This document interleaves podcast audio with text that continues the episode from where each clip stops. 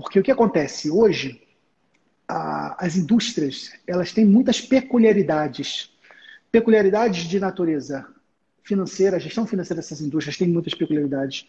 A parte contábil propriamente dita, uhum. parte fiscal delas, a parte operacional delas, a parte de gestão de pessoas.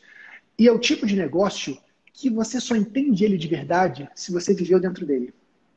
Você precisa ter vivido dentro dele para entender o que é um chão de fábrica, para entender como é que os donos da empresa pensam, para entender como é que todo o universo que, que permeia uma indústria.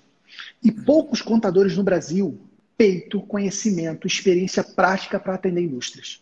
Seja por conta de regime de tributação, seja por conta de construção de, de BIs, trazer dados, cruzamento de dados por vendas com custo, com...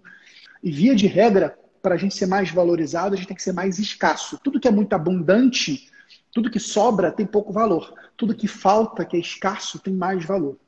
Existe uma grande tendência, Francisco, de, de terceirização de contabilidades internas, inclusive de grandes empresas. Isso é curioso. No passado, era o, era o processo contrário. Né? Essas grandes empresas, todas elas tinham toda a controladoria interna. Financeiro, Sim. contábil, taxas, impostos, tudo internalizado. Só que o que, que começou a acontecer? Talvez você viveu esse processo na tua indústria lá.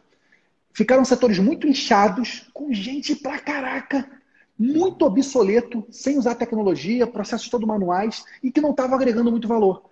E hoje você tem um processo de, de terceirização novamente dessas grandes empresas para empresas contábeis de mais experiência.